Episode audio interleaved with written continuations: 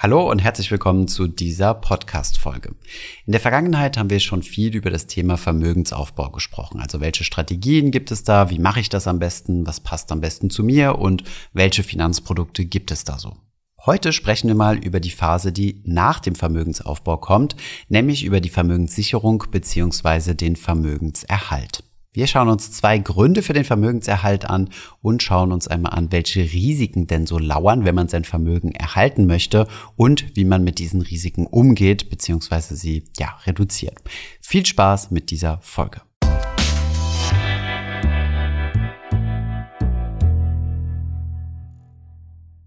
In der Vergangenheit ging es ja mehr darum, um das Thema Vermögensaufbau. Und wir wollten jetzt mal den Unterschied zeigen, was so die Ziele sind und was so die Strategien sind beim Vermögensaufbau im Vergleich zum Vermögenserhalt bzw. zum Vermögensschützen. Wir haben uns bei diesem Video sehr stark am Buch Souverän Vermögen schützen orientiert von Olaf Gierhake und Gerd Kommer. Den Link dazu findet ihr wie immer unten in der Beschreibung. Es gibt ja zahlreiche Beispiele von prominenten Personen, die ein Vermögen aufgebaut haben und denen das Vermögen dann im wahrsten Sinne des Wortes in den Fingern zerronnen ist. Das sind gute Beispiele dafür, dass man nicht nur beim Vermögensaufbau eine Strategie braucht und sich achtsam mit dem Thema Finanzen auseinandersetzen soll, sondern auch später, denn sonst kann das erarbeitete Geld schnell auch wieder weg sein. In die Vermögenserhaltungsphase kommt ihr vor allem dann, wenn ihr die Ansparphase hinter euch gebracht habt. Das bedeutet, wenn ihr euer Vermögen soweit aufgebaut habt und relativ nah am Ruhestand steht. Dann wird euer Vermögen sehr wahrscheinlich nicht mehr durch Sparleistungen wachsen und es geht jetzt darum, den Vermögensstand zu verwalten. Dasselbe gilt aber auch, wenn ihr schnell zu Vermögen gekommen seid, beispielsweise durch eine Erbschaft oder durch eine besonders erfolgreiche unternehmerische Tätigkeit. Oder, und diese Fälle sind sehr wahrscheinlich die seltensten, durch einen Lottogewinn. Wie diese Umstellung von der Vermögensaufbauphase zur Vermögenserhaltungsphase ist, kann man ganz gut mit einer Fußballanalogie darstellen. Am Anfang werden Fußballteams eher offensiv spielen, wenn dann aber eine Mannschaft vor der anderen führt und ein, zwei Tore Differenz hat, dann wird sie sehr wahrscheinlich auf defensiv umstellen. Also dann geht es darum, vor allem hinten dicht zu machen und sicherzustellen, dass man keine Gegentore kassiert. Schauen wir uns jetzt einmal an, was das konkret konkret bedeutet und hier eine kleine Gegenüberstellung von den beiden Phasen Vermögensaufbau und Vermögenserhaltungsphase. Schauen wir uns den ersten Aspekt Lebensphase bzw. Alter an.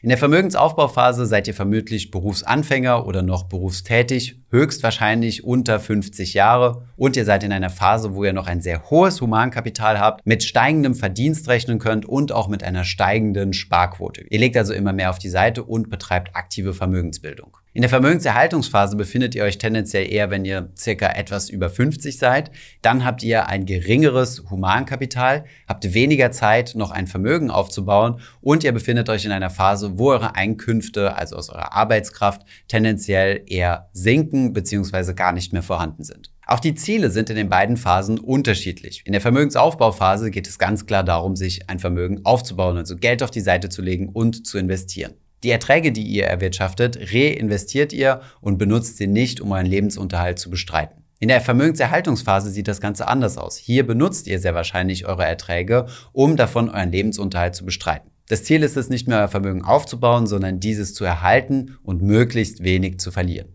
Wenn am Ende eures Lebens noch Vermögen da ist oder ihr einen besonders großen Vermögensbestand habt, dann spielt auch das Thema Erbschaft eine wichtige Rolle. Ihr möchtet euer Vermögen also so optimieren, dass ihr es möglichst effizient vererben könnt. Schauen wir uns den Aspekt der Rendite an. In der Vermögensaufbauphase geht es ganz klar darum, eine möglichst hohe Rendite zu erwirtschaften. Hierbei wollen wir keine unnötigen Risiken eingehen, aber das Ziel ist es tatsächlich, die maximale Aktienmarktrendite mitnehmen zu können, die im Einklang mit unserer Risikotragfähigkeit ist. In der Vermögenserhaltungsphase spielt die Rendite eine untergeordnete Rolle. Hier ist es nicht mehr das Maximalziel, die Rendite zu erhöhen, sondern es geht eher darum, eine reale Nullrendite zu erwirtschaften. Das bedeutet, dass ihr zumindest mit der Rendite, die ihr macht, eure Inflation ausgleichen könnt. Vielleicht braucht ihr auch etwas mehr Rendite als nur die Inflation, gerade dann, wenn ihr von eurem Vermögen lebt, also wenn ihr eine Entnahmestrategie fahrt. Kommen wir zur Risikotragfähigkeit, denn Risiko und Rendite müssen natürlich immer zusammen betrachtet werden. In der Vermögensaufbauphase habt ihr tendenziell eine hohe Risikotragfähigkeit.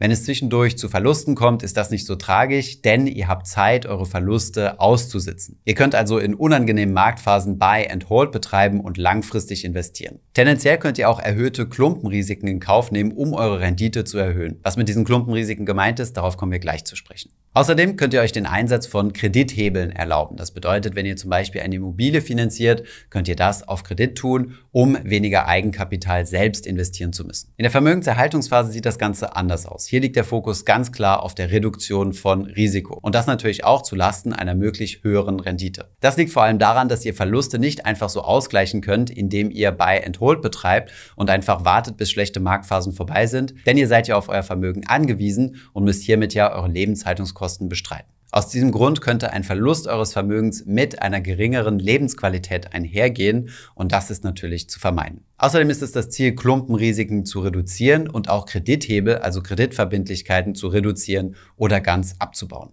Schauen wir uns den Aspekt der Vermögenskonzentration an, was ja im Endeffekt das Gegenteil von Diversifikation ist. In der Vermögensaufbauphase seid ihr vermutlich relativ gering diversifiziert, wenn man sich die Quellen anschaut, wo die meisten Menschen große Vermögen anhäufen. Und das ist meistens mit eigenen Unternehmen. Und dieses eigene Unternehmen hat in der Gesamtbetrachtung des Vermögens häufig einen sehr, sehr großen Stellenwert. Außerdem ist es bei vielen wohlhabenden Menschen auch so, dass sie viel Geld mit Immobilien verdient haben oder selbst ein Immobilienportfolio haben, was auch wieder eine große Konzentration Inflation also ein Klumpenrisiko darstellt. In der Vermögensaufbauphase, wenn wir jetzt mal das Investieren in ETFs zur Seite stellen, sind wir also tendenziell eher stark konzentriert. In der Vermögenserhaltungsphase sollte dann der Fokus darauf liegen, uns deutlich stärker zu diversifizieren. Die großen Vermögensklumpen, wie beispielsweise das eigene Unternehmen oder größere Immobilien im Inland, sollten dann möglichst diversifiziert werden. Wenn ihr zum Beispiel ein großes Immobilienportfolio innerhalb von Deutschland habt, solltet ihr vielleicht einige Immobilien abstoßen und vielleicht Immobilien im Ausland erwerben oder Investitionen tätigen, die euch deutlich breiter diversifizieren. Emotional deutlich schwieriger ist es sehr wahrscheinlich, sich von Anteilen vom Unternehmen zu trennen, aber auch das ist, wenn man es rein rational betrachtet, nichts anderes als eine Diversifikation des eigenen Vermögens. Schauen wir uns die größten Fehler, Risiken an. In der Vermögensaufbauphase sind das solche Dinge wie falsche Entscheidungen getroffen zu haben, beispielsweise Fehlinvestitionen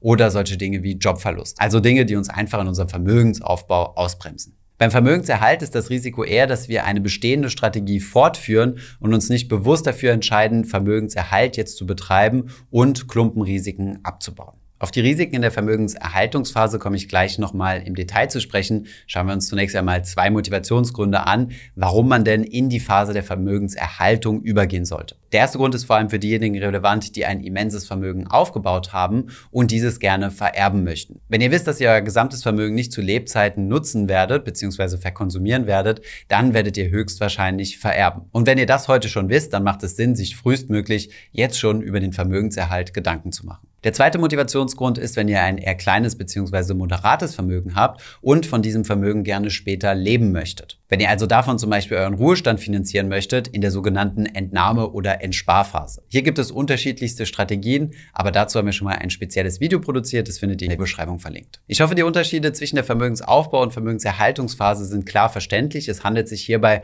um wirklich unterschiedliche Phasen und man muss sich bewusst entscheiden, in welcher Phase man sich gerade befindet und was dann entsprechend die Zielsetzungen sind. Schauen wir uns jetzt einmal an, welche Risiken es gibt, die unser Vermögen gefährden. Das gilt natürlich auch für die Vermögensaufbauphase Phase, aber überwiegend natürlich für die Vermögenserhaltungsphase, die ja das Ziel hat, Risiken maximal zu reduzieren. Risiko Nummer eins ist das Rendite-Reihenfolgerisiko. In der Vermögensaufbauphase ist das ein weniger wichtiges Risiko als in der Vermögenserhaltensphase. Es spielt eine große Rolle, in welcher Reihenfolge Renditen auftreten. Also ob wir auf einen 10 oder 20 Jahreszeitraum betrachtet am Anfang eine Krise haben oder am Ende dieser Laufzeit eine Krise haben, macht einen Unterschied in unserer Vermögensentwicklung. In unserem Video Krisen als Renditebooster sind wir hier etwas detaillierter drauf eingegangen. Wichtig ist zu wissen, dieses Rendite-Reihenfolgerisiko entsteht dadurch, dass es Schwankungen gibt, Dementsprechend lässt es sich auch reduzieren, indem man die Schwankungen reduziert. Das geht vor allem dadurch, dass man zunächst einmal maximal diversifiziert, also wiederum Klumpenrisiken abbaut und in Anlageklassen investiert, die an sich schon relativ wenig schwanken. Das kann dann auch bedeuten, einen Teil seines Vermögens in risikoarme Anlageklassen wie zum Beispiel Staatsanleihen bester Bonität zu investieren. Das nächste Risiko, was unser Vermögen gefährdet, ist die Inflation. In den vergangenen Jahrzehnten war Inflation kein großes Thema gewesen, aber gerade jetzt in den letzten Monaten und in den letzten beiden Jahren ist die Inflation sprunghaft angestiegen und sorgt dafür, dass unser Vermögen in realer Kaufkraft gemessen, also daran gemessen, was wir uns davon kaufen können, weniger wert wird. In der Vermögenserhaltungsphase geht es nicht darum, große Renditen zu erwirtschaften, aber wir möchten zumindest eine Nullrendite haben, um unsere Kaufkraft aufrechtzuerhalten. Hier ist dann eine hohe Inflationsrate eine Herausforderung, die wir meistern müssen. Wie man mit der Inflation umgeht, ist es natürlich in Anlageklassen zu investieren, die langfristig einen gewissen Inflationsschutz aufweisen. Hierzu zählen zum Beispiel Aktien und im gewissen Rahmen auch Immobilien. Kommen wir zu einem nächsten Block an Risiken und das sind die sogenannten politischen Risiken. Hierunter versteht man Änderungen in der Politik, die die Gesetzgebung verändert, die unser Vermögen in der einen oder anderen Art gefährdet. Der erste Aspekt sind hier zum Beispiel Steuern. Die steuerliche Gesetzgebung ändert sich ständig. Immer wieder gibt es neue Vorschläge, es kommen neue Steuern hinzu, andere Steuern werden reduziert oder verändert. Und gerade wenn wir langfristige Vermögensplanung betreiben, unser Vermögen erhalten möchten, ist natürlich auch unser Vermögen von diesen steuerlichen Gesetzgebungen betroffen. Hier einige Beispiele. Die Einführung einer Vermögenssteuer würde sich natürlich negativ auf euer Vermögen auswirken. Genauso könnte sich negativ, aber genauso auch positiv eine Veränderung der Kapitalertragssteuer auswirken. Sich vor diesem Risiko zu schützen ist etwas schwierig und auch immer nur bedingt möglich und hängt natürlich ab, um welche steuerliche Veränderung es sich konkret handelt. Generell gibt es aber hier auch einige Konzepte, beispielsweise sein Vermögen nicht privat zu besitzen, sondern es in eine Gesellschaft oder in eine Stiftung auszulagern. Das sind aber Profikonstellationen, die man nicht selbst umsetzen kann, sondern bei denen man sich professionell beraten lassen sollte. Wichtig ist aber auch hier zu wissen, dass es kein Konstrukt in dieser Welt gibt, wo ihr gar keine Steuern bezahlt, aber trotzdem die Vorzüge nutzen könnt, in Deutschland zu leben. Eine solche Vorgehensweise ist auch nicht sonderlich moralisch und es sollte nie euer primäres Ziel sein, so wenig Steuern wie möglich zu bezahlen.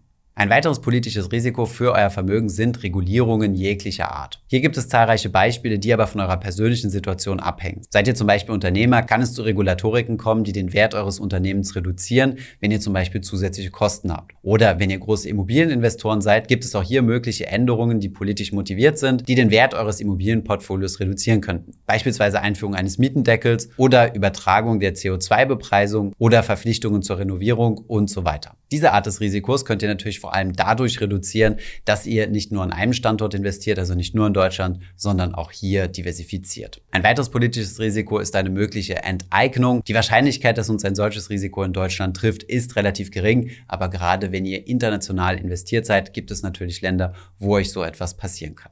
Eine nächste Risikokategorie sind die Gegenparteirisiken oder auch Bankenrisiken. Wenn ihr zum Beispiel euer Geld in Lebensversicherungen investiert habt, sollte euch bewusst sein, dass ihr hier einem gewissen Risiko unterlegen seid, dass die Lebensversicherungsgesellschaft pleite geht und ihr hiermit einen hergehenden Verlust habt. Dasselbe gilt bei Banken. Eure Einlagen sind dort bis zu 100.000 Euro pro Kunde und Bank gesichert. Deswegen solltet ihr nie mehr als 100.000 Euro bei einer Bank auf einem Tages-, Festgeldkonto oder Girokonto liegen haben. Wertpapierbesitz könnt ihr mehr als 100.000 Euro bei einer Bank haben, denn diese Wertpapiere würden bei einer Insolvenz der Bank nicht in die Insolvenzmasse mit einfließen. Sie müssen also nicht mehr separat geschützt werden. Es sind immer eure Wertpapiere, egal in welcher Höhe. Trotzdem macht es Sinn, wenn ihr große Wertpapierportfolios habt, auch diese nicht nur bei einer Bank liegen zu haben, sondern auf verschiedene Banken aufzuteilen. Eine weitere große Kategorie an Risiken sind juristische Risiken. Hierzu zählen zum Beispiel Erbstreitigkeiten, Scheidung oder jegliche juristische Auseinandersetzungen, die man sich so vorstellen kann. Wie man sich davor schützt, ist natürlich hochgradig individuell, aber es gibt so ein paar Standarddinge, die man auf jeden Fall berücksichtigen sollte. So solltet ihr beispielsweise ein Testament aufsetzen, einen Ehevertrag,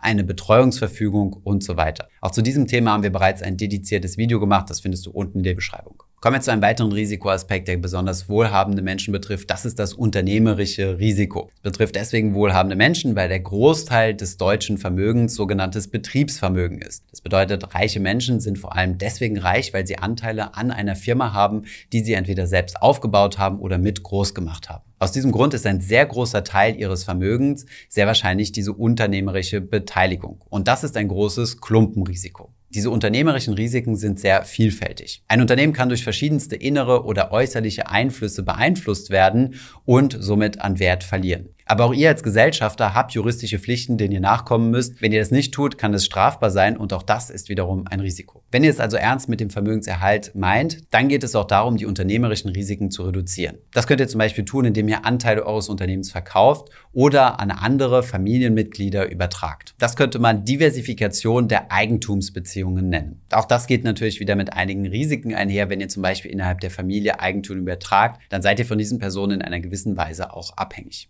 Das waren soweit auch schon die wichtigsten Risiken in der Vermögenserhaltungsphase. Es gibt jetzt hier keine klare Anlagestrategie mit einem festen Vermögenserhaltungsportfolio, dass man genau so sein Geld anlegen kann, sondern ihr müsst euch die einzelnen Risiken bewusst machen, denen euer Vermögen ausgesetzt ist und diese dann reduzieren. Habt ihr gewisse risikoreiche Investitionen getätigt, solltet ihr darüber nachdenken, das Risiko zu reduzieren und in risikoärmere Anlageklassen umzuschichten. Außerdem solltet ihr auch von einem sehr konzentrierten Vermögen Richtung ein sehr diversifiziertes diversifiziertes Vermögen gehen. Was die Reduktion von politischen, steuerlichen oder juristischen Risiken angeht, solltet ihr euch beraten lassen, welchen Risiken ihr da genau ausgesetzt seid und was man da machen kann, um diese zu reduzieren. Hierbei solltet ihr natürlich darauf achten, 100% legal zu operieren, denn wenn ihr euch irgendwelche illegalen Konstruktionen überlegt, habt ihr natürlich auch wieder ein zusätzliches juristisches Risiko. Vergesst dabei aber auch nicht, eure Kosten mit im Blick zu halten. Ich hoffe, dieses Video war hilfreich für euch gewesen, auch wenn ich mir sicher bin, dass die meisten unter euch, wie auch ich, sich eher in der Vermögensaufbauphase Phase befinden. Nichtsdestotrotz ist es wichtig zu wissen, welche anderen Phasen es noch gibt.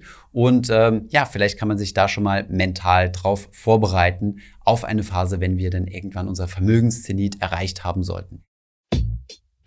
Ich hoffe, diese Podcast-Folge hat dir gefallen. Wenn ja, dann zöger doch nicht in deinem Umfeld über diesen Podcast zu sprechen, bei Freunden und Bekannten. Ich denke, es gibt auch in deinem Umfeld viele Menschen, die sich für das Thema finanzielle Bildung interessieren oder interessieren sollten. Wenn du auf iTunes bist, würden wir uns auch freuen, wenn du uns eine positive Bewertung dalässt. Das hilft uns, den Podcast noch einfacher auffindbar zu machen. Alle wichtigen Links und Verweise findest du wie immer in den Show Notes zu diesem Podcast.